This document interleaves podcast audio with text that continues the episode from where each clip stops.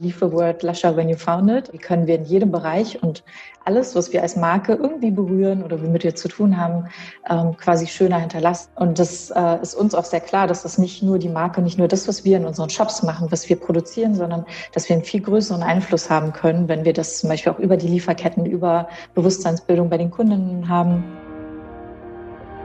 Herzlich willkommen zu Brand Trust Talks, der erste Podcast von Markenmachern für Markenmacher. Ja, willkommen zurück auch bei Brand Trust Talks Beyond, der ersten Beyond-Folge in diesem Jahr. Und da gibt's gleich Beyond zum Quadrat, kann man sagen. Ich habe nämlich diesmal zwei Gesprächspartnerinnen dabei, und zwar von der Kosmetikmarke Lush. Und also den meisten Zuhörern dürfte die Marke zumindest vom Duft bekannt sein. Wenn man so durch die Käufhäuser, auch die Fußgängerzonen schlendert, dann riecht man Lush ganz oft. Man kennt die Marke vielleicht noch nicht so ganz. Aber die Marke hat viel mehr zu bieten aus meiner Sicht als eben nur den, den, den Duft. Und genau darüber spreche ich mit den zwei Gästen, nämlich Marie Jo und Maria. Äh, Marie Jo ist Head of People Experience und Maria ist im Bereich Charity Pot und Earth Care Coordination unterwegs. Und allein diese beiden Positionsbeschreibungen, würde ich sagen, machen ja direkt deutlich, ja, dass Lush so ein bisschen anders tickt als andere Marken vielleicht auch. Und genau das wollen wir dann eben auch ergründen in diesem Sechs-Augen-Gespräch. Und ähm, da sprechen wir zu Anfang mal über den Antrieb und den Gründungsmythos von, von Lush und diskutieren den gemeinsam. Und die beiden beschreiben dann auch direkt eben, was es denn ausmacht, so eine, ja, so ein Impact-Brand zu sein, wie wir es eben gerade auch nennen, weil die beiden eben sagen, sie wollen eigentlich ihre Markenwirkung, ihre Stärke für mehr nutzen als nur für den eigenen Erfolg. Und dabei ähm, geben sie auch direkt ein ganz wichtiges Prinzip der Marke am Anfang eben preis. Und dann gehen wir den, den Ursachen ja dieser, dieser Markenführung oder dieser Besonderheit von Lush eben auch auf den, auf den Grund. Und ähm, ich bin natürlich total interessiert daran, herauszufinden, wie man denn genau so eine Kultur schafft, um eben so eine Impact-Brand zu sein. Und da ist natürlich Marie, Marie Jo die perfekte Ansprechpartnerin, weil sie natürlich aus dem Personalbereich berichten kann was dort zum Beispiel die Kernherausforderungen sind. Ähm, und Maria ergänzt das Ganze eben dadurch, dass sie immer erzählt von ihrem eigenen Vorstellungsgespräch und ähm, wir diskutieren dann auch gemeinsam mal die Kontaktpunkte von Lush, ähm, wie zum Beispiel eine Kündigung, wo, ja, wie man da denn dann um, mit diesem Kontaktpunkt umgehen muss und, und auch kann, wenn man eben so ein Impact-Brand ähm, ist. Und dadurch kriegen wir nochmal so einen, so einen ja, Einblick ins operative Management. Wir sprechen über die typischen Markeninstrumente, wie zum Beispiel ein Golden Circle, aber die beide die beiden beantworten eben auch, ähm, warum es denn aus ihrer Sicht überhaupt Impact Brands gibt und die Antwort, die die beiden haben und die haben, sie, da sind sie sich sehr klar einig auch, die hat es durchaus in sich, würde ich sagen. Und dann diskutieren wir das Thema Greenwashing noch zum Ende und da hat Maria eine ganz interessante Sichtweise, wie ich finde, zu dem Thema und wir sprechen dann auch nochmal durchaus lange über die Herausforderungen des deutschen Marktes, also dieser Kultur, die wir hier auch haben, gerade auch im Vergleich zum Heimatmarkt UK. Und dann ähm, sprechen wir abschließend noch über die Spezies Impact Branding generell und die beiden müssen nochmal einen Blick in die, in die Glaskugel äh, gemeinsam mit mir vornehmen, weil ich nämlich interessiert bin, wie es denn in diesem Markt generell weitergehen wird. Und dann endet natürlich auch keine Beyond-Folge, ohne dass sie auf die Frage des Gastes vorher antworten und sie hinterlassen natürlich auch ähm, ja, jeweils, äh, jeweils eine Frage für den Gast im nächsten Beyond Talk. Also das heißt, das ist jetzt hier eine vollgepackte Folge für Fans von Nachhaltigkeit, aber ich finde auch gerade für Kritiker, weil es eben durchaus eine sehr, sehr erfrischende Sichtweise ist, die die beiden hier mitbringen. Also in dem Sinne hört jetzt mal rein. Ja, liebe Hörerinnen und Hörer, willkommen zurück zu Brandhouse Talks Beyond. An Moderation habt ihr schon alles über meine zwei Gäste heute erfahren. Und wie es sich ja für mich immer gehört, gebe ich den Ball rüber. Und zwar an die liebe Maria von Lush. Du kannst dich mal ganz kurz vorstellen. Wer bist du? Was machst du? Genau, ja, danke erstmal für die Einladung. Ähm, ja, ich bin Maria. Ich ähm, lebe aktuell in Berlin und bin seit 2014 bei Lush und bin da eigentlich auch durch Zufall gelandet. Also eigentlich habe ich einen Ursprung eher im Naturschutz und habe auch ja was im Bereich Umweltschutz studiert und bin dann über ein paar Umwege bei Lush gelandet, wo ich jetzt seit 2015 unseren Fördertopf koordiniere. Sehr gut. Fördertopf koordinieren. Ich, also sag mal nochmal ganz kurz deine Position, weil die ist wunderbar, wenn man sie mal liest. Genau, also im Grunde aktuell heißt es so Charity Pot und Earth Care Coordination. Genau, also da ist schon alles mit gesagt. dass da, da wird schon die vielleicht so eine gewisse Kante von Lush direkt deutlich. Aber wie ich ja gesagt habe, heute nicht nur ein Gast, sondern noch einen zweiten Gast dabei, und zwar die liebe Marie Jo. kann sich auch noch mal ganz kurz vorstellen. Genau, ich bin Marie-Jo. Ähm, ich lebe in Leipzig. Also ich bin eine von denen bei Lush, die im Homeoffice arbeitet viel oder auf Reisen ist.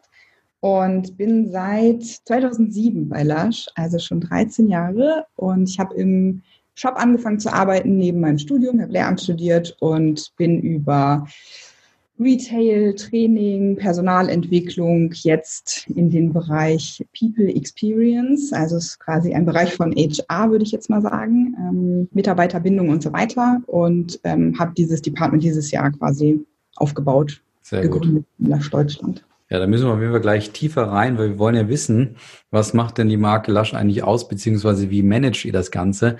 Und ich würde jetzt, bevor wir zu unseren gefürchteten drei Fragen zum Einstieg bei euch beiden kommen, würde ich doch nochmal gern einen von euch beiden kurz bitten, doch mal die Marke Lush vorzustellen, weil ich habe ja eben im Vorgespräch schon die These aufgestellt, vom Geruch her ähm, oder riechen kann man die, Lasch, äh, die Marke Lasch sicherlich schon in gewisser Weise und kennt sie vielleicht schon von da äh, aus. Aber die Frage ist ja, ob jeder der Hörerinnen und Hörer auch was mit der Marke direkt anfangen kann. Wer möchte denn mal kurz vorstellen, wer oder was die Marke Lasch ist und ähm, was euch so auszeichnet? Hm, ich kann gerne mal starten damit. Gerne. Ähm, genau, also Lush, da steckt schon ganz viel im Namen eigentlich. Also im Grunde ist es ja Lush Fresh Handmade Cosmetics. Mhm. Und auf dem deutschen Markt merke ich ganz oft, dass Leuten das noch nicht so klar ist, was auch Lush bedeutet oder wie, wie man Lush schreibt und was das überhaupt ist. Ja. Und ich verwende ganz oft dieses Bild von, aus England kennt man so Lush Garden. Also wenn man sich so wirklich so einen wuchernden, blumigen Überfluss in einem Garten und ganz viele Blumen vorstellt und so ein schnuckeliges englisches Landhaus irgendwie, das verkörpert auch so ein bisschen Lush und das sieht man auch in den Shops immer, dass es sehr viel, so ein bisschen dieses Marktflair auch hat und dass alles halt auch sehr vieles unverpackt ist und mhm. das äh, spiegelt sich halt auch in unseren Werten wieder. Also was ähm, so die wichtigsten Grundwerte sind, ist einmal, dass Lasch von Anfang an eigentlich gegen Tierversuche gekämpft hat oder auch Alternativen unterstützt, dass wir sehr stark auf so ein ethisches äh, Lieferketten, ähm, ja, auf ethische Lieferketten achten und eben ein Ethical Buying Team haben, dass eben, ja, wie gesagt, sehr viele Produkte unverpackt sind, äh, handgemacht werden, dass bei uns alles 100% vegetarisch oder ein Großteil auch vegan ist und genau, dass die Sachen auch super frisch sind. Also das kennt man auch nicht so sehr aus mhm. dem Kosmetikbereich, dass Sachen ein Ablaufdatum haben, was äh, teilweise sogar bei irgendwie ein paar Wochen oder drei Monaten liegt. Und genau, deswegen Fresh Handmade. Perfekt, da wollen wir gleich in die Tiefe gehen. Marie-Jo, irgendwelche Ergänzungen von deiner Seite? Ja, ich habe natürlich vorher auch darüber nachgedacht, dass ich mit äh, Lush immer verbinde und das ist vielleicht auch, was sich gut in unserer Marke widerspiegelt. In England gibt es ja und in anderen europäischen Ländern und auf der Welt hat Lush ein Spa und dann gibt es ein mhm. Treatment, das heißt Synesthesia. Und das ist, das spricht ja im Prinzip alle Sinne an. Und ich glaube, das ist genau das, was wir auch in unseren Läden haben und was die Marke ausmacht. Also es ist sehr viel haptisch, es ist sehr viel mit Farbe, mit Gerüchen, mit Sinneseindrücken. Und ich denke, das ist auch, wie, spiegelt auch das wieder, wie unsere Mitarbeiter und Mitarbeiterinnen sind. Das ist mhm. alles sehr, ja, individuell, aber auch divers und ähm, bunt und ja, es hat, hat sehr viel Persönlichkeit und Charakter. Also jedes Produkt hat irgendwie auch eine Persönlichkeit und das ist ein, auch ein wichtiges Markenzeichen von uns, glaube ich. Ja. Okay. Dann, dann müssen wir da gleich, gleich tiefer rein. Aber jetzt, wie gesagt, die, da lasse ich euch auch nicht raus, die, die ein, äh, Fragen zum Einstieg einfach mal über euch persönlich, weil wir wollen natürlich nicht nur die Marke kennenlernen, sondern auch immer die Menschen, die Marken ja nun mal auch ausmachen. Äh, Marie-Jo, wir bleiben mal bei dir. Ähm, du darfst jetzt mal die drei Fragen am Stück einfach durchbeantworten. Ja, und zwar äh, Lieblingsmarke der Kindheit, Lieblingsmarke und dein Einwortwert. Also wie würdest du dich selber in einem Wort beschreiben? Lieblingsmarke der Kindheit, Lieblingsmarke und Einwortwert. Mm, ich habe überlegt, in der Kindheit ist eine Marke mir immer sehr hängen geblieben und das ist Camper. Ich weiß nicht, ob ihr das kennt. Die machen Schuhe. Ja, ja. ja. Und ähm, die habe ich im Urlaub irgendwann mal entdeckt und fand ich, ich habe immer schon sehr individuelle Kleidung irgendwie gehabt und fand, die hatten so einen tollen Background auch, weil das eigentlich eine Orthopädie-Firma war, die aber total coole und schön aussehende Schuhe gemacht haben mhm. damals. Und das war noch sehr besonders. Und die sind mir so im Gedächtnis geblieben und von denen ja, ne? wieder also Schuhe. Einem so, was einem so hängen bleibt, ne? Also ja. Okay, cool. Ja. Und jetzt immer noch die gleiche Marke? Ich mag die immer noch und ich mag auch, ähm, was mir auch sehr hängen geblieben ist, ist Mac, nicht die, nicht die Computersachen, auch ja. wenn ich die auch sehr gerne mag, rein vom Design aber MAC äh, Cosmetics tatsächlich eine mhm. Kosmetikfirma. Nicht, weil ich die Marke an sich irgendwie ethisch oder vom Hintergrund super toll finde, sondern weil ich die auch verbinde mit etwas, mit viel Farbe, mit viel Buntsein und irgendwie sich ausdrücken. Ich glaube, das ist das, was mir da hängen bleibt, weil ich das auch seit meiner Kindheit, ich habe das irgendwann mal in einem, in einem Zeitungsartikel, habe ich mal ein Bild gesehen von einem gelben Lidschatten, das weiß ich noch. Und ich weiß, dass der von Mac war und da konnte mhm. man das noch nicht kaufen. Und heute kann ich mir das kaufen und finde das ja. irgendwie immer, ja, Deswegen stellen wir die Frage. Das ist immer wieder interessant, was man so für Erinnerungen in der Vergangenheit hat, mhm. wo man sich dann vielleicht auch einiges dann jetzt auch erfüllt. Ja, super, wunderbar. Äh, und jetzt noch dein Einwortwert. Ähm, mir ist sofort passioniert eingefallen. Okay. Sehr passioniert, glaube ich. Ja, das kannst du jetzt gleich nachweisen in den restlichen Minuten. Ähm, sehr gut, wunderbar, danke. Maria, wie sieht es bei dir aus? Lieblingsmarke der Kinder, Lieblingsmarke und Einwortwert? Mhm. Ich weiß nicht ganz, ob es als äh, Marke durchgeht, aber aus meiner Kindheit, ich glaube, was mich am meisten geprägt hat, sind halt Disney und Disney-Filme. Ah, und äh, genau, also bei mir ist es halt so gewesen, meine Eltern kommen aus Russland und ich bin auch in St. Petersburg geboren und dann in Deutschland quasi aufgewachsen. Meine Mutter hat das so ein bisschen genutzt, um mit mir Deutsch zu lernen und die ganzen mhm. Lieder zu spielen und sowas. Und ja, dadurch hat mich das einfach wahnsinnig geprägt, weil ich von früh bis spät auf irgendeine Art mit Disney-Filmen konfrontiert war und eine Pocahontas Barbie hatte dann irgendwann. Und das war auf jeden Fall für mich irgendwie, und ich glaube, das hat auch so ein bisschen bei mir sehr stark dieses Gerechtigkeitsempfinden und die ganze Welt mit Natur und Tieren und sowas, äh, das hat mich schon immer sehr fasziniert. Disney hat dich miterzogen sozusagen und deine Werte. Auf jeden Fall. Die du jetzt, ich glaube schon. Jetzt reflektierst in deinem Job. Super. Ganz kurzer Einschub da. Was sind dein Lieblingsfilm von Disney, Disney dann? Hast du einen? Oh, ähm, wahrscheinlich Pocahontas, auch wenn er auch schwierig ist an manchen Stellen. Aber ja, ich liebe ihn. Wenn ich jetzt jemand bei mir zu Hause, der, der gerade sagt, okay, wow, würde ich zustimmen. genau. Sehr gut, okay. Und ähm, jetzt deine Lieblingsmarke aktuell? Ja, also da habe ich auch eine Weile überlegt. Ähm, das ist aber tatsächlich, also so wie wir auch auf euch gestoßen sind, ist einfach, weil ich wahnsinnig äh, verliebt bin in ganz viele Impact-Brands, die es halt schon gibt. Oder, ähm, und eine meiner Lieblingsmarken seit vielen Jahren sind die Soul Bottles, mhm. ähm, von denen ich auch schon mehrere hatte. Und okay. äh, ja, genau, ich habe auch meine, meine gerade noch hier. Ja, ja ich finde, das ist einfach eine Marke, die mich immer wieder sehr fasziniert oder auch, wo ich es einfach schön finde, wie die da rangegangen sind, wie auch die Entstehungsgeschichte ist, warum die sich gegründet haben und mit wie viel Herzblut die da dran sind, wie wichtig bei denen natürlich auch jeder Schritt ist und wie sie das von der Mitarbeiterführung und bis hin zu neuen Produkten, die sie jetzt haben, alles umsetzen. Also ich finde ich immer total schön vom, vom Ansatz und wie sie das Ganze kommunizieren. Sehr gut, okay. Genau. Und jetzt passionierte Marie-Jo und Maria in einem Wort dagegen sozusagen? Oder ähm, nicht? Ja, ich würde auf jeden Fall sagen, idealistisch. Also mhm. ohne eine gesunde Portion Idealismus würde auch mein Job nicht funktionieren. Und ja, ich glaube halt immer daran, ähm, oder ich habe eine sehr starke Vision davon, wo ich mir so vorstelle, wo wir hinwollen, so als Gesellschaft oder auch als Unternehmen. Und das treibt mich halt auch immer an und zieht natürlich dann auch immer in eine bestimmte Richtung. Sehr gut, okay. Ja, dann bleiben wir doch gleich mal bei dem Thema und dann könnt ihr beide jetzt mal den Hörerinnen und Hörer einfach erklären, was, was treibt denn die, die Marke Lush überhaupt an? Weil ähm, sich so klar auch gegen das Thema Tierversuche, äh, um zum Beispiel zu positionieren, so im Nachhaltigkeitsbereich ähm, aktiv zu sein, das ist ähm, ähm, absolut, äh, sagen wir nachvollziehbar und natürlich aller Ehren wert. Aber die Frage ist ja immer, was ist der Antrieb dahinter und was, ähm, wo soll das eigentlich mal hinführen? Gebe ich mal einfach die Frage in den Raum.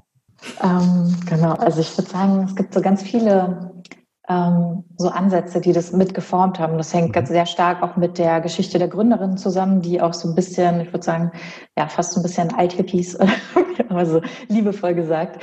Ähm, die Gründerinnen sind ja auch immer noch mit dabei in Südengland. Ich finde, man merkt auch sehr stark, dass es so englisch geprägt ist mhm. natürlich, ähm, die ganze Marke und alles, was wir auch in Deutschland haben. Aber die Marke wurde auch mit einer gesunden Portion Idealismus gegründet. Oder da war ja auch von vornherein auch das Thema Tierversuche war auch klar. Die waren ähm, damals in Kontakt auch mit Anita Ross Erotic und mit äh, später Body Shop. Und ja, es hat alles immer so ein bisschen reingespielt, dass man aber auch überlegt hat, okay, was machen wir denn eigentlich auch mit geringen Mitteln, was am Anfang dann auch so das Thema war. Wie können wir es dann auch schaffen, vielleicht dann unverpackt ähm, Sachen herzustellen oder so. Auch die ersten äh, festen Shampoo-Bars und Badekugeln kamen ja raus, bevor das überhaupt in irgendeiner Form Trend war, so Zero Waste oder sowas zu haben. Aber es, es war halt schon in der DNA von Lush eigentlich mit drin. Und im Moment ist so unser Motto, äh, Leave the word Lusher when you found it. Also mhm wie können wir die Welt Welt schöner, grüner hinterlassen, als wir sie vorgefunden haben? Und wie können wir in jedem Bereich und alles, was wir als Marke irgendwie berühren oder womit wir zu tun haben, ähm, quasi schöner hinterlassen? Und das gilt natürlich auch für Menschen oder Menschen, die reinkommen. Wie können wir möglichst viel da reingeben? Und ich glaube, das ist so für mich so ein Kernwert, weil das und das äh, ist uns auch sehr klar, dass das nicht nur die Marke, nicht nur das, was wir in unseren Shops machen, was wir produzieren, sondern dass wir einen viel größeren Einfluss haben können, wenn wir das zum Beispiel auch über die Lieferketten, über Bewusstseinsbildung bei den Kunden haben. Ähm, genau, bis, bis hin zu allen Lieferketten oder sogar politische Petitionen oder alles, was wir so machen. Und ja, das, das hat von Anfang an so mitgeschwungen und mir hängt da immer noch so im Ohr, dass Mark Constantine, einer der Gründer, mhm. ähm, immer so sagt, ja, im Grunde sind wir eigentlich wie eine große NGO, die zufällig Kosmetik verkauft. Und irgendwie ist es an vielen Stellen auch so, dass so dieser mhm. Gedanke, dass es gar nicht in erster Linie nur das Kosmetikunternehmen ist. Mhm. Marijo, wie ist das bei dir? Ja, ich glaube, ähm, ich war heute Morgen in so einem äh, Board-Meeting, wo das Ganze, wo auch alle Gründerinnen drin waren und habe wieder gemerkt, dass das sehr stark damit zusammenhängt, dass alles kritisch betrachtet wird, inklusive man selber. Also Lars hinterfragt sich immer wieder selber und challenged alles, was es so gibt. Ja, also diese, die ganze Norm, die irgendwie besteht, egal ob es jetzt Tierversuche sind. Also da fragt man sich halt, warum sollte man überhaupt welche machen? Ja, also das ist nicht die Frage, müssen wir das nicht mehr machen, sondern warum sollte man die machen? Und ich finde es ganz spannend, wie man ähm, das im Unternehmen immer wieder beobachtet, dass wir sehr viele Menschen ja auch anziehen, die sehr kritisch sind und auch sehr idealistisch sind und auch sein dürfen und sollen, weil das diese Marke eben formt und auch spannend macht und auch ich sowohl in der Produktentwicklung als auch ähm, im Miteinander, im Retail, im Verkauf und so weiter geht es immer um diese individuellen Bedürfnisse. Was brauchen Kunden? Wie reagieren wir auf den Markt? Ähm, wie kann man aber alles irgendwie noch besser machen, als es eigentlich gerade ist? Wie können wir uns selber an eine Grenze treiben und uns weiterentwickeln. Und ich glaube, es ist ein permanenter Entwicklungsprozess und das ist auch was, was wir in Lush immer wieder haben, ist, dass wir eine permanente Veränderung haben. Das macht sehr viel mit einem. Ähm, man kann nicht stehen bleiben. Die sind von mhm. Anfang an, haben sie sich nicht mit dem Status quo ähm, zufrieden gegeben, sondern es ist immer irgendwie weitergegangen und man hat immer irgendwen, der einen antreibt und meistens man selber. Also ich glaube, man kommt nicht weit bei uns oder wird auch nicht glücklich, wenn man nicht immer diese Portion von ich möchte noch das machen und ich sehe das und hier kann ich noch was tun. Mhm. Ähm, also man hat viel Freiheit ähm, und man kann wirklich seine Potenziale, glaube ich, gut, gut ausschöpfen. Und das ist das, was Lush eigentlich ausmacht. Also die, die Marke wird so getragen, glaube ich, ja. Ja, großartig. Aber dann sind wir bei dir auch an der richtigen Stelle, eben Thema People Experience, weil du gerade schon beschrieben hast, ähm, ihr zieht die, die richtigen Leute an oder ihr zieht genau die Leute auch an, die ähnlich auch ticken und wahrscheinlich diese DNA schon mitbringen. Aber da ist ja trotzdem nochmal die Frage, wie steuert ihr, managt ihr diese DNA überhaupt? Dass das jetzt von den Gründern gekommen ist, das ist klar, dann wurde es natürlich vorgelebt, aber dann ist ja irgendwann auch bei eurer Größe jetzt inzwischen natürlich auch so dann immer der Punkt, wo sich das Ganze vielleicht auch verwässert und dann kommt vielleicht dann der nächste, ich meine, ihr habt in, seid auch in Berlin eben gerade auch, da kommen dann vielleicht auch Leute, die einfach sagen, ja, irgendwie coole, coole Marke, ich kenne die Produkte, möchte einfach dabei sein. Also wie stellt ihr sicher, dass ihr so eine, dass ihr diese DNA einfach weiterhin sozusagen kultiviert und, und auch, auch bewahrt? Mhm. Das ist tatsächlich auch eine der Herausforderungen. Also es war auch eine, eine Vorbereitungsfrage quasi, wo ich auch drüber nachgedacht habe. Und ich denke, dass das, ähm, haben wir häufiger auch drüber gesprochen. Am Anfang war es schon so, dass einfach die richtigen Leute angezogen wurden. Da waren wir noch nicht so groß, da war das alles sehr familiär und ist einfach so mitgelaufen. Und da war Lasch ja auch sehr besonders und sehr mh, alleine irgendwie in diesem, in diesem Segment, ja, mit solcher Kosmetik. Und das ist heute ja schon anders. Wir haben ja halt auch andere ähm, Mitbewerber, die ähnliche Produkte anbieten teilweise. Und da ist natürlich die Frage, was macht uns da dann jetzt anders? Ne? Und wir haben auch irgendwann den Punkt gehabt, dass wir natürlich sehr viele Menschen anziehen, die sehr idealistisch, ethisch orientiert sind aber das zusammenzukriegen mit einem Retail-Business, was auch Geld machen muss, um zu überleben und auch um diese ganzen tollen Sachen machen zu können, wie Charity Pot oder Projekte unterstützen generell oder sich einzusetzen für Dinge, ähm, das geht halt nur, wenn wir auch Dinge verkaufen. Und das ist, das ist mittlerweile dieser Shift, den wir hinkriegen müssen. Und das stellt uns natürlich als Unternehmen im, gerade in diesem People-Bereich vor eine große Herausforderung. Wir müssen schon mittlerweile beim Recruitment auch stärker drauf gucken, wie arbeiten wir mit dem, was wir haben und wie machen wir klar, wo wir auch hinwollen, ja, und dass man nicht die eine Seite verteufeln kann, also nicht den Kapitalismus in Anführungszeichen jetzt verteufeln darf, sondern dass man sich die Seiten daraus nutzen sollte, um den anderen Bereich zu tragen. Und ich glaube, das ist für uns die Herausforderung, aber das spiegelt auch wieder das wieder, was wir eh machen, dass wir sehr auf diesem Educational Ansatz sind, dass wir einfach versuchen, Leute weiterzubilden und dass wir immer versuchen, was reinzubringen. Deshalb ist eigentlich unser Recruitment auch immer so aufgebaut, dass wir sehr viel von dem teilen, was wir machen und dass man versteht, was ist das für ein Mindset, in dem wir arbeiten, wie ähm, was wird von dir erwartet, was kannst du aber auch reinbringen und was finden wir an dir interessant, was wir brauchen können und wie viel Spielraum hast du. Und mhm. Ähm, ich glaube, das treibt sehr viel an, dass wir einfach uns auch immer weiter entwickeln und mit den Leuten wachsen, die kommen und nicht so eine Schablone aufpressen und sagen, du musst so sein, das sollst du erfüllen, sondern ich glaube eigentlich mit jedem Bewerber, den wir haben und mit jeder Bewerberin tragen wir wieder neue Dinge mit ins Unternehmen, die uns weiterbringen. Sehr spannend. Äh, Maria, du bist ja vielleicht schon auch ein würde man sagen, so ein Prototyp vielleicht der dessen, dass es bei Lush, sage ich mal, funktioniert hat, auch eben die richtigen Leute anzuziehen. Also Marie-Jo äh, nickt gerade sehr zustimmend. Dann erzähl doch mal was aus deiner sozusagen Vergangenheit. Wie bist du denn überhaupt auf Lush aufmerksam geworden und wie hast du denn damals dann auch diesen diesen Recruiting-Prozess äh, wahrgenommen? War das von dir, von deiner Seite noch eine, sag ich mal, mutige Entscheidung, wo du gesagt hast, dann nimmst du so vielleicht ganz leicht etwas wahr, wo du sagst, das passt zu meinem Idealismus? Oder hast du gesagt, nee, das kam eigentlich bei Lasch aus allen Poren rausgestrotzt, ähm, diese, dieses Idealistische und wurde vielleicht auch ganz systematisch im Recruiting-Prozess ähm, auch, sage ich mal, angewendet und, und vermittelt? Also bei mir war das auch so, wie es bei vielen tatsächlich ist, bei Lasch, dass man halt im Shop gestartet hat. Und ich habe ähm, neben dem Studium halt nach einem Nebenjob gesucht und bin cool. früher schon immer wieder so äh, über Lasch gestolpert, bin irgendwie mal in Berlin dann im Shop gewesen. Ich kann mich halt erinnern und ähm, ein Kollege, der immer noch ein Kollege ist, hat mir damals im Shop an der Friedrichstraße die Hand gewaschen und mir dann was von Tierversuchen erzählt und irgendwie und für Tierrechte und so. Und da war ich so ganz so hellhörig auf einmal, dachte so, aha, interessant, wo kommt das denn her? Und habe mich dann immer mehr mit der Marke beschäftigt und habe dann irgendwann gedacht, ach ja, das wäre doch ein ganz cooler Nebenjob und habe mich dann erstmal beworben dafür und ähm, habe dann auch natürlich erstmal mit so einem Gefühl auf, ich dachte, okay, ich gucke mir das erstmal an, weil ich auch sehr vorsichtig bin, was so Greenwashing angeht. Also dachte, okay, bevor ja. das jetzt alles nur cool klingt, ähm, schaue ich mir das auf jeden Fall nochmal genauer an. Und das war für mich also auch einer der, weiß ich nicht, bewegendsten Jobs. Ähm, und die meisten Leute, die damals mit mir im Shop waren, sind in irgendeiner Form jetzt entweder immer noch bei Lush in anderen Positionen oder immer noch da. Und es ist tatsächlich wie so eine Wertefamilie gewesen. Also ich habe die Arbeit im Shop hat mich total geprägt und habe ich sehr geliebt. Und dann war halt zufällig zu der Zeit, dass ich gerade auch noch für mein Studium quasi nach einem Praktikum eigentlich gucken wollte, weil ich so dachte, ach ja, unser Buying und Permakultur und alles so mit Nachhaltigkeit, kann ich da in die Richtung gehen und habe dann zufällig diese Stelle gesehen und habe mir das unheimlich oft durchgelesen und immer wieder gedacht, okay, es klingt irgendwie zu gut, um wahr zu sein und ja. irgendwie, weil ich mich auch nicht hätte entscheiden können, so nur Umweltschutz oder Tierrechte, ich wäre sonst wahrscheinlich bei einer NGO gelandet. Da dachte ich so, okay, perfekt, das verbindet aber alles, was mir wichtig ist und man kann es auf eine Art unterstützen.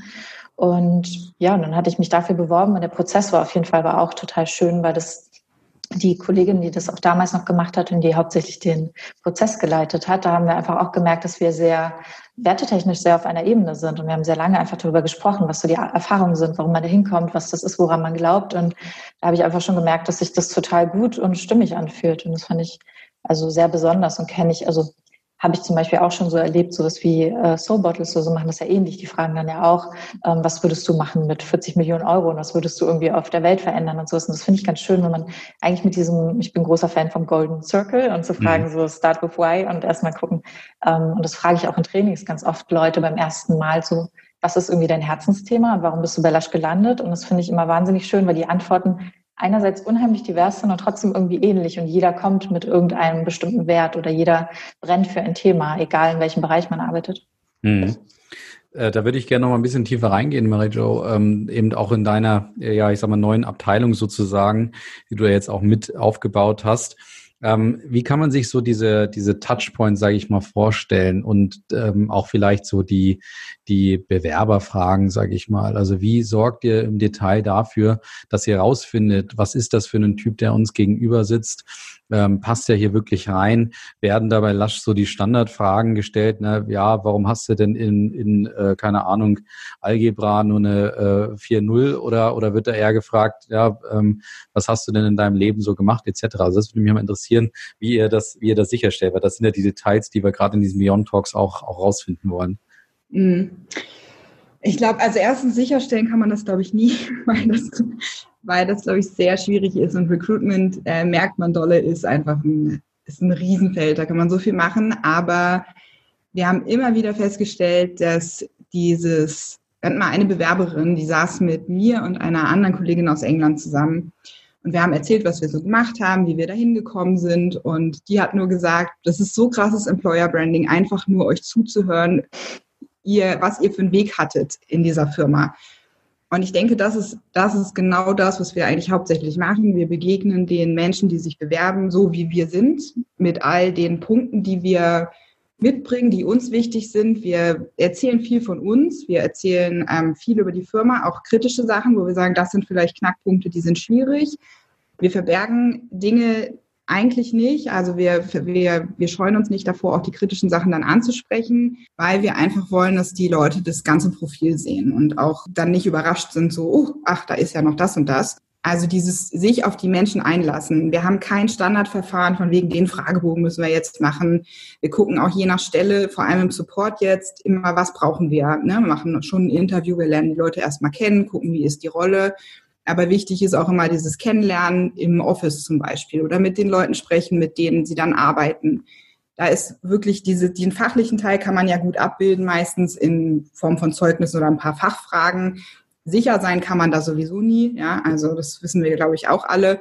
Das sieht man dann, aber dieses Fitting, passt das kulturell und kann die Person sich vorstellen, mit uns zu arbeiten, merkt man, glaube ich, nur, wenn man sich gut und lange intensiv mit der Person auch beschäftigt und schaut, was ist das so für ein Feeling? connectet man irgendwie miteinander oder nicht? Von beiden Seiten. Ne? Und das ist uns, das ist, glaube ich, das, was uns ausmacht in dem Moment, dass wir es nicht so standardisiert haben und nicht sagen, oh ja, wir müssen das, das und das machen. Mhm. Und dann machen wir einen Haken drunter. Also, und es sind auch immer viele Leute involviert, weil wir halt sagen, es ist keine Entscheidung von nur einer Person oder zwei Personen.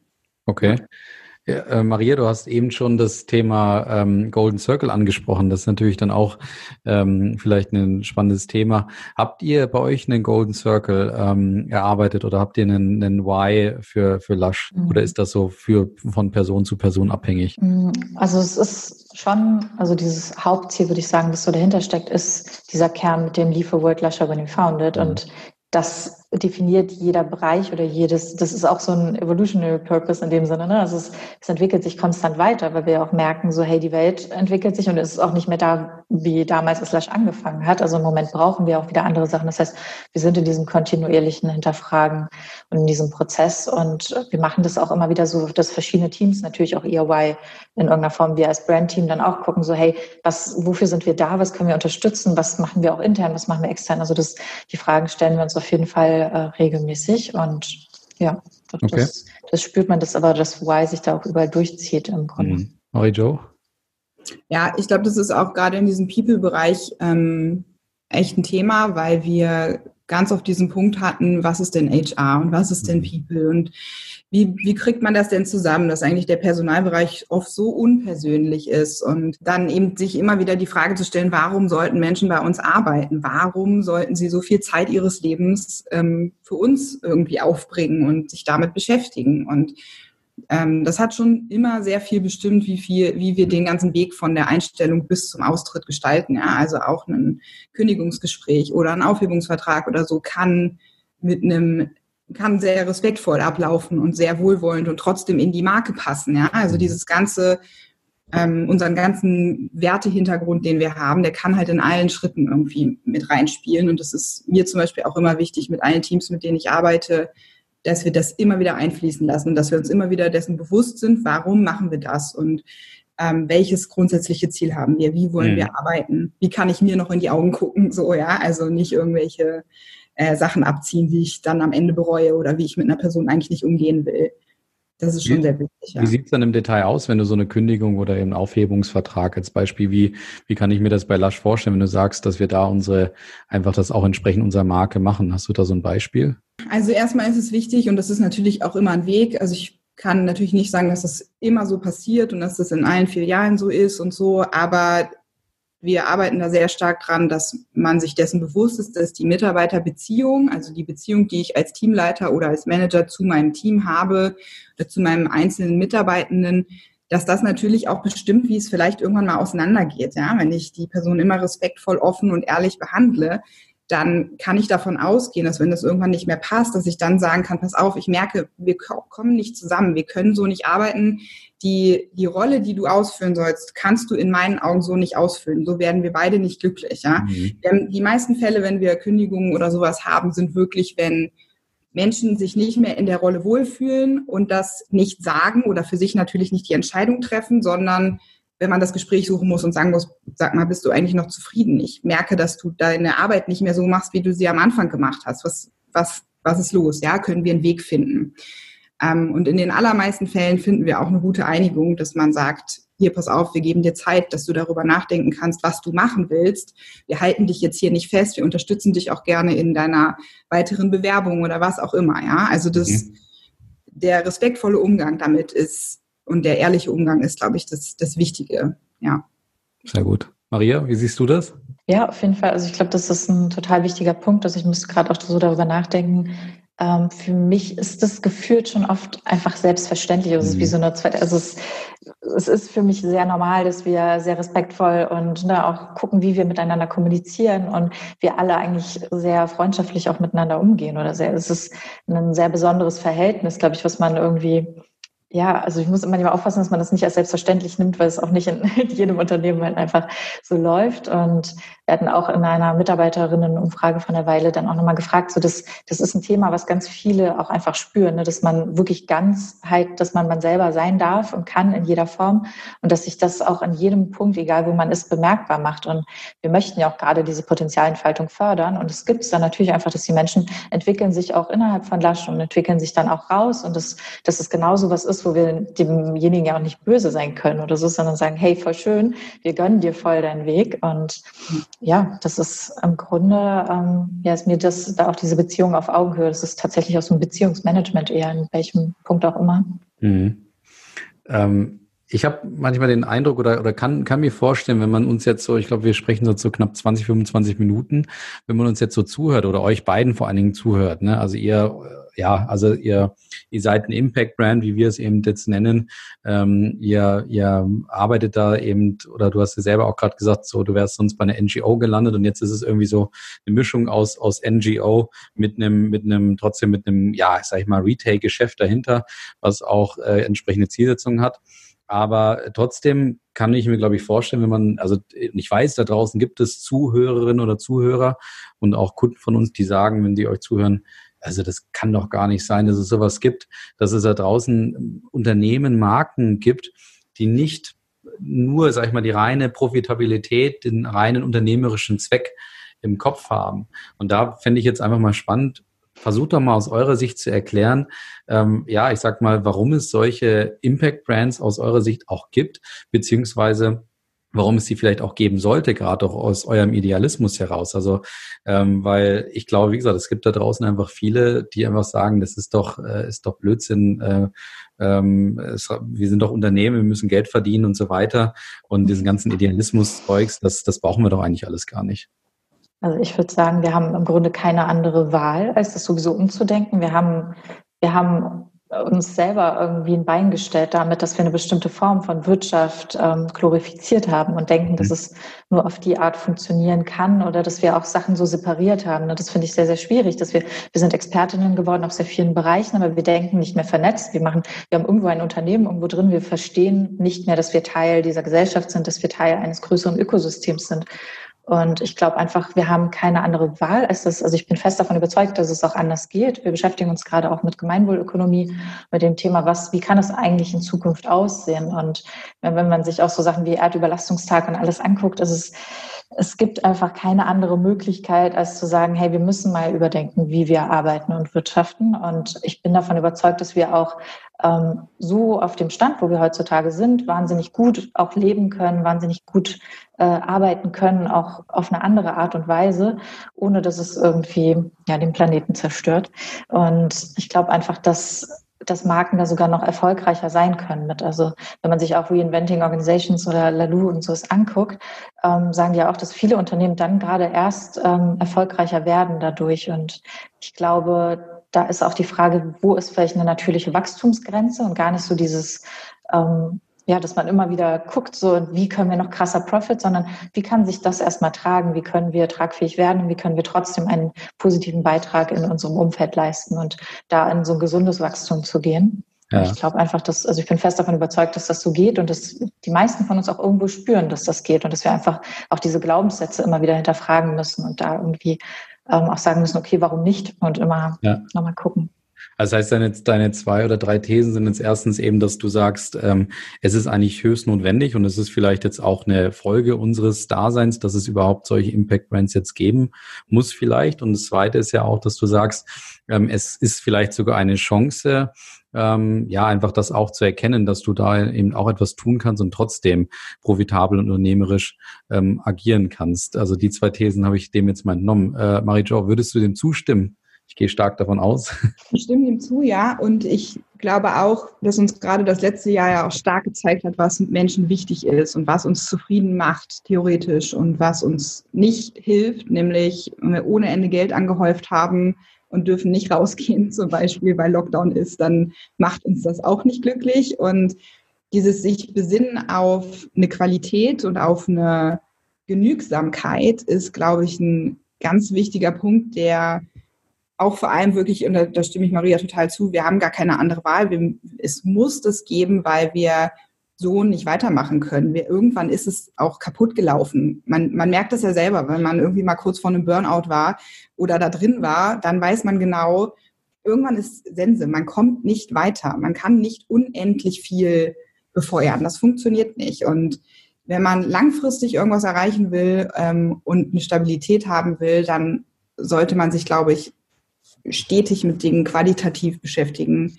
und auch die Verantwortung für das Umfeld einfach nicht vergessen. So wie wir als Menschen für unsere Mitmenschen auch mitverantwortlich sind, ähm, ist es, glaube ich, wenn ich als Marke auftrete und als Unternehmen, habe ich auch eine, eine Mitverantwortung für die Wirtschaft, in der ich mich bewege, glaube ich. Mhm.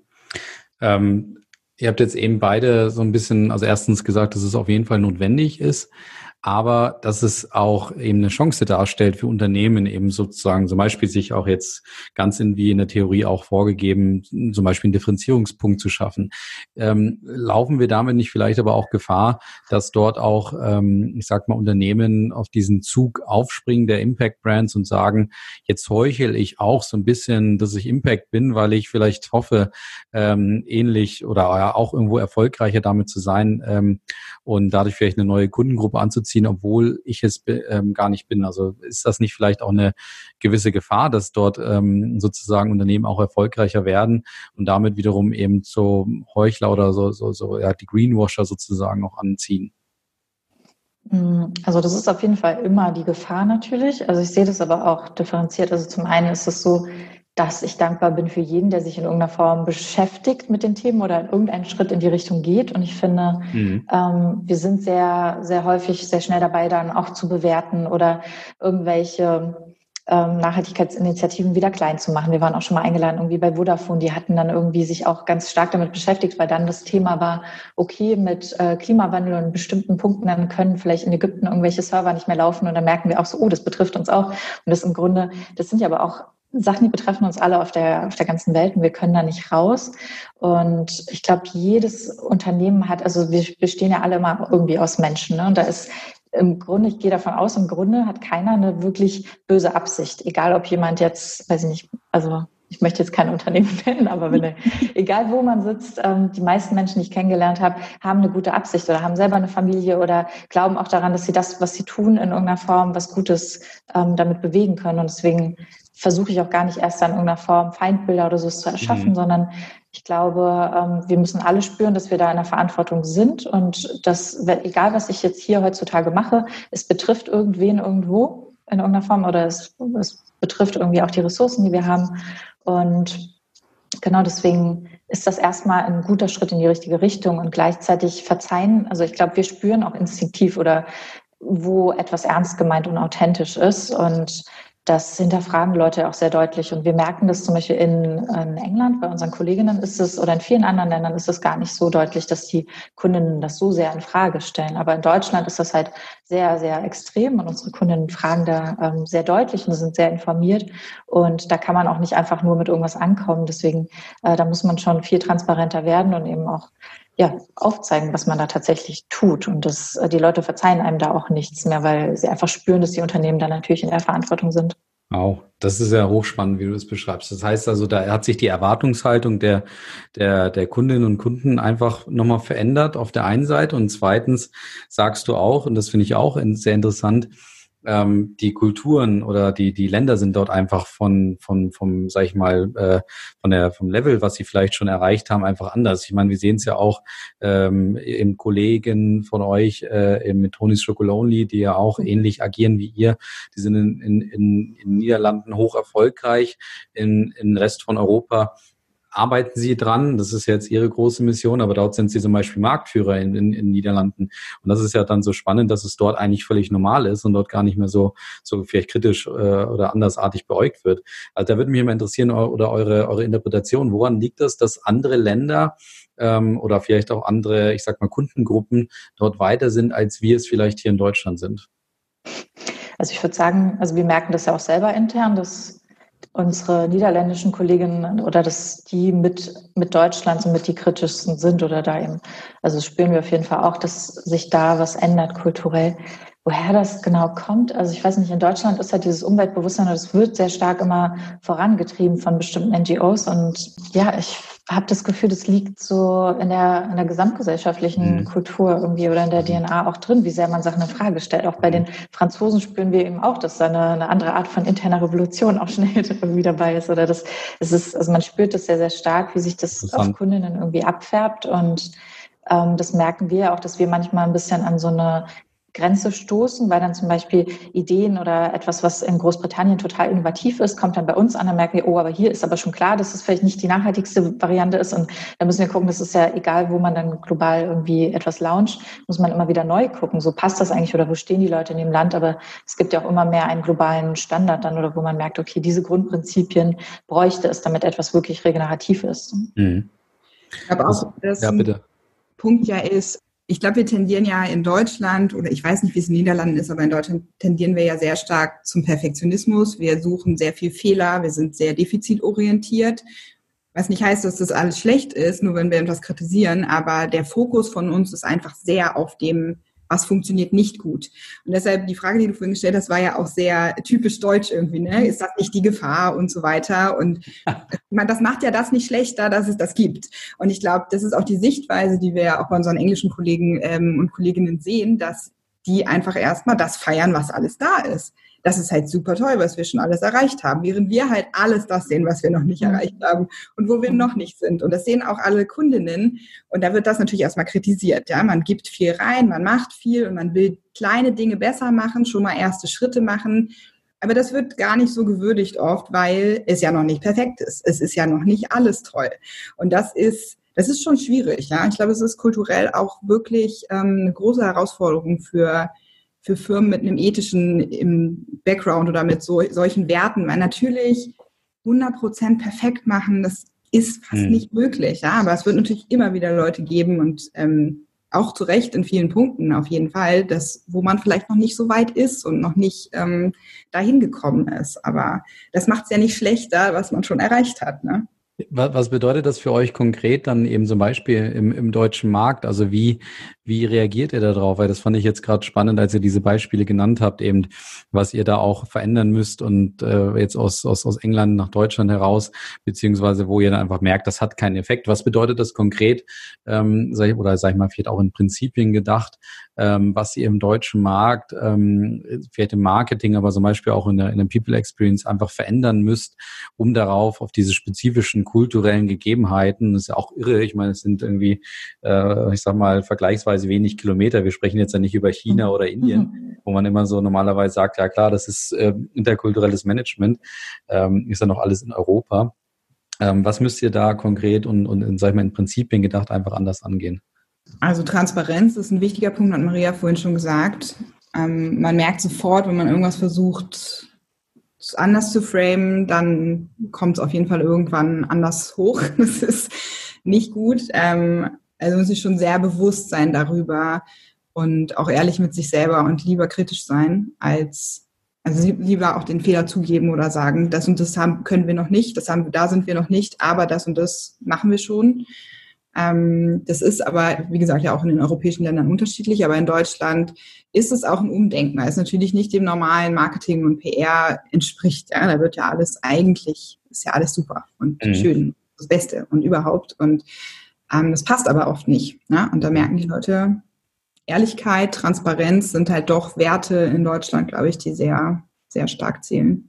Wie sieht das denn konkret aus bei euch? Also ähm, kann es einfach auch mal sein, dass ihr, sage ich mal, was, wie soll man sagen, Imperfektes irgendwie kommuniziert oder wo ihr halt dann äh, einfach auch, also ja, sag ich mal, ganz authentisch und ehrlich auch sagt und ähm, da, wir versuchen alles, aber manchmal kann man halt da nicht so weit kommen. Oder wie kann ich mir das konkret vorstellen, wie sich Ehrlichkeit und Transparenz einfach äußert? Ja, absolut. Also das ist für uns da total wichtig zu gucken an manchen Stellen, dass wir auch selber Verantwortung übernehmen und dass auch alle Mitarbeiterinnen bei uns halt auch immer wieder gucken, wenn wir sagen, okay, da kommt irgendwas aus England und ich weiß nicht, dann wird, äh, wir hatten die Lush Times, das ist so eine Zeitschrift, Zeitung, die wir bei uns hatten und die sollte jetzt nochmal mit einem Bild rauskommen, ähm, wo viele Kolleginnen bei uns gesagt haben, ja, wir sind uns nicht sicher, ob das jetzt auf dem deutschen Markt das Beste ist. Und wo wir einfach immer wieder natürlich auch gucken und abgleichen müssen, ähm, entspricht das hier unseren Werten, wie kennen wir auch den Markt oder wie kennen wir hier irgendwie die Menschen? Und ja, ich glaube, das ist für uns sehr, sehr wichtig, da immer wieder auch anzugleichen und zu gucken. Und das ist, man muss da, glaube ich, sehr wachsam sein. Ne? Also man kann nicht ähm, einfach irgendwas Aufgedrücktes nehmen und das funktioniert auf der ganzen Welt, sondern wir gucken ja alle sehr individuell und immer wieder auch lokal, was macht da Sinn. Das ist selbst bei uns anders als bei den Österreichern, obwohl wir uns ja auch schon super nah sind. Mhm. Aber da glaube ich, sehr individuell auch zu gucken und darauf einzugehen und selbst auch in jeder Stadt nochmal zu gucken, was braucht es hier. Und das funktioniert halt dadurch, dass wir alle im Grunde nicht einfach nur irgendeine Anweisung bekommen und die blind ausführen, sondern immer wieder halt die Sachen dann auch hinterfragen. Man bekommt etwas und guckt, okay, was mache ich jetzt damit und wie können wir das bei uns bestmöglich kommunizieren und was ist der Kern davon oder was an welcher Stelle müssen wir vielleicht nochmal gucken, ob das passt. Mhm. Ich hätte jetzt noch so, so äh, zwei, zwei Bereiche eigentlich ähm, und die würde ich gerne noch, noch tangieren. Und zwar das erste Thema habt ihr selber auch jeweils ähm, vorhin mit, mit anskizziert. Und das erste war, äh, Marie-Jo, das war das Thema Spannungsfeld, wo du gesagt hast, ähm, du, ihr müsst natürlich jetzt in der in der People Experience eben einfach auch darauf achten, dass ähm, auch klar wird, es geht nicht nur um Idealismus, sondern trotzdem auch darum, äh, dass ihr ein, ein, ja, ein Unternehmen seid, das, wie gesagt, auch unternehmerische Ziele verfolgt. Ähm, wie, wie managt ihr das konkret? Weil ähm, da kann man natürlich mal an gewisse äh, Punkte kommen, wo man einfach aneckt oder wo es vielleicht dann einfach auch zu Konflikten kommt. Ähm, das wäre vielleicht nochmal interessant. Ja, ähm, ich glaube, wir versuchen es immer so zu managen in dem Sinne, dass wir auch da offen sind darüber und auch sagen, ja, wir, wir wissen, dass das vielleicht ein Punkt ist. Zum Beispiel, wir haben, wir haben gerade aktuelles Beispiel mit diesem Click and Collect. Äh, bieten wir das an oder nicht? Ja, Douglas zum Beispiel hat ja jetzt aufgemacht, die Filialen, da ging jetzt was durch die Presse. Ist das okay so? Kann man das ethisch vertreten? Bla, bla, bla. Und da haben wir natürlich intern auch eine Diskussion drüber. Ne? Und da ist auch dieses Abwägen, und das macht man meistens gemeinsam. Wir haben so Slack-Gruppen mit Managerinnen und äh, mit dem Support und auch mit UK zusammen, wo wir dann wirklich offen darüber diskutieren, wie viel Balance hat denn die jeweilige Seite. Ja? Ist, ist es das wert, dieses Click und Collect jetzt zu machen?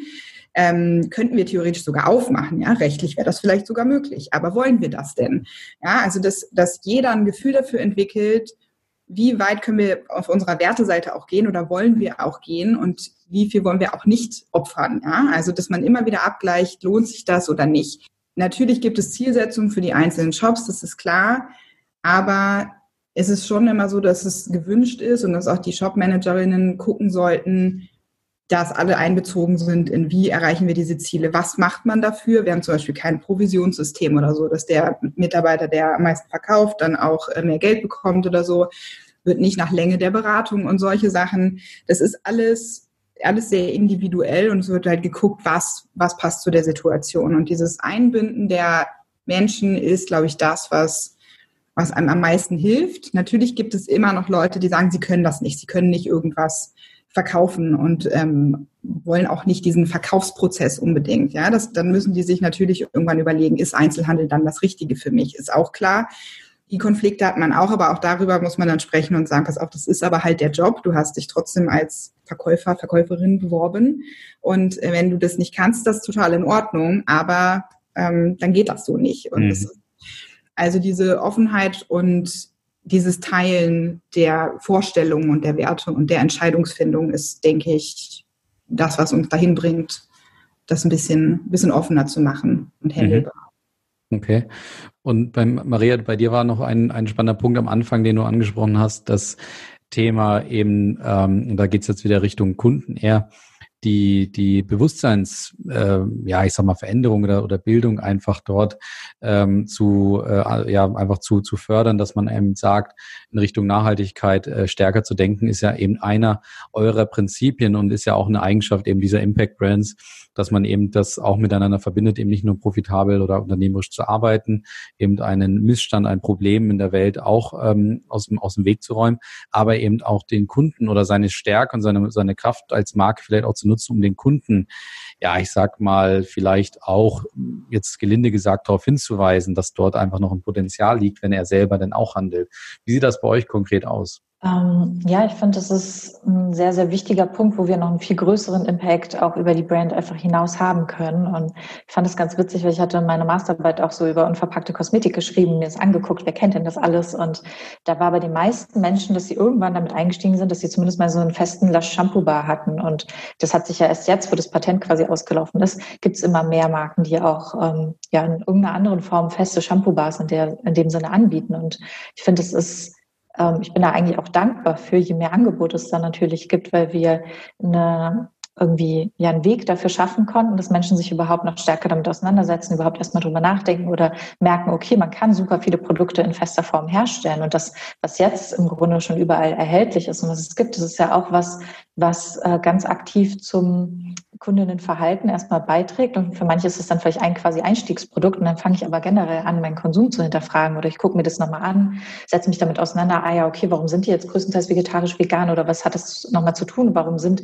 wo werden denn überhaupt noch Tierversuche äh, gemacht oder was auch immer? Ne? Und das das hat einen Effekt viel weiter darüber hinaus. Und ich glaube, ich fand es damals schon im Shop immer total schön, weil man mit jeder einzelnen Person, mit der man sprechen konnte, man kann ja in irgendeiner Form so einen kleinen Samen pflanzen oder man darf sich mit den Menschen austauschen zu diesen Themen.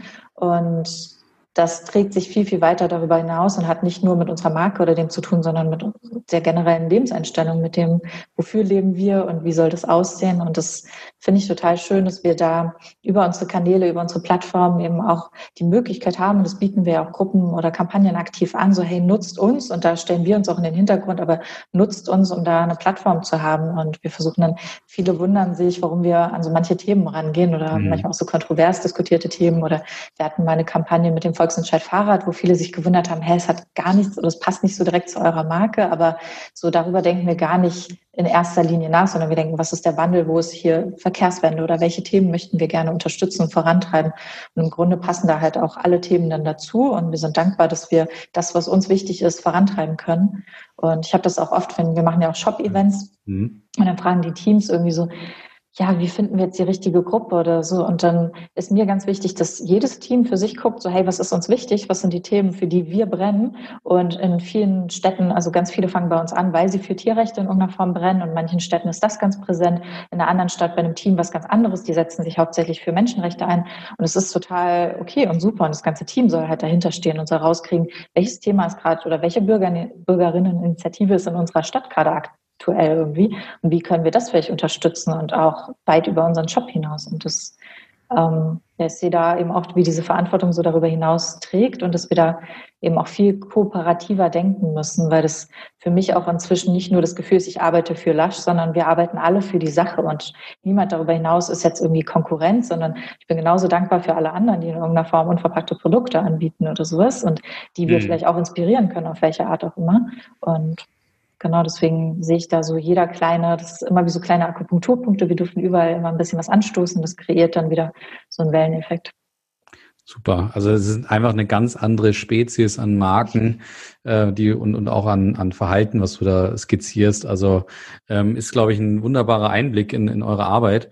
Ähm, ich würde gerne noch mit, mit, ja, ich sag mal, einem Themenkomplex, das geht aber, glaube ich, auch ganz schnell, ähm, jetzt eben das Ende einläuten. Und dann ist ja auch noch eure oder die Frage des Gastes davor für euch noch äh, hinterlassen worden. Die müssen wir natürlich auch noch thematisieren.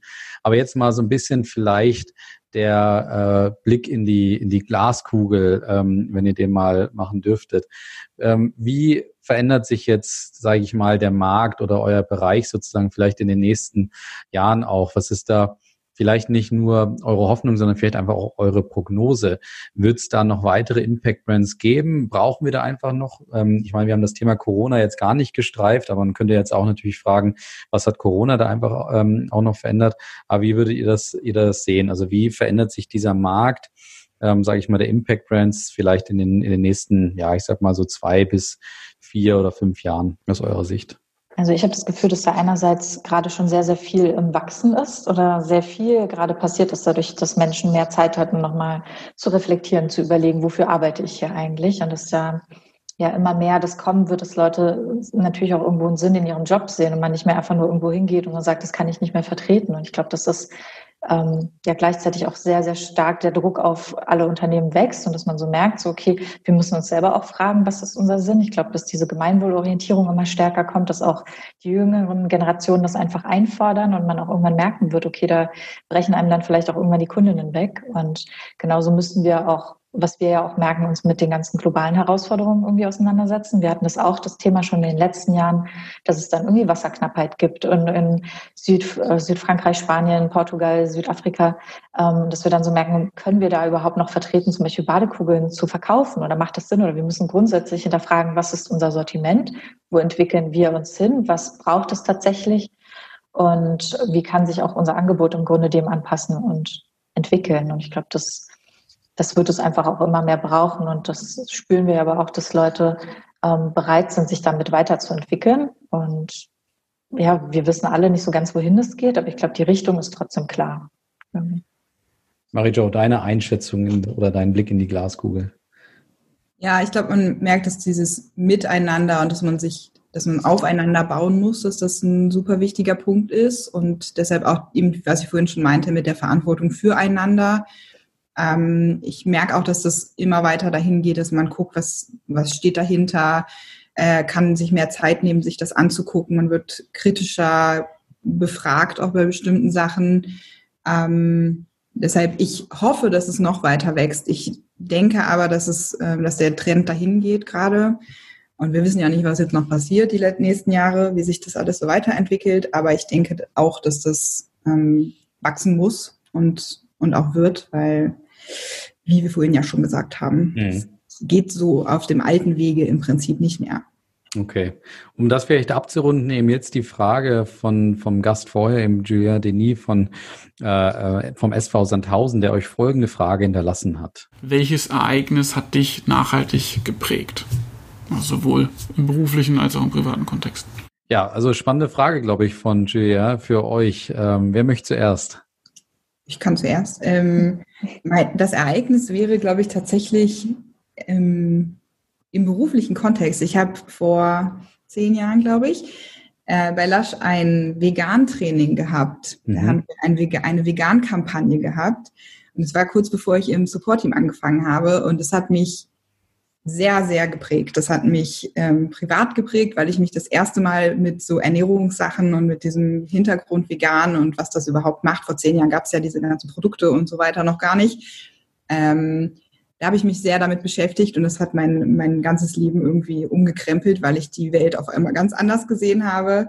Und beruflich auch, weil das so der Start war, mich wirklich mit der Brand total zu connecten und zu gucken, will ich hier weiterarbeiten und warum mache ich das eigentlich?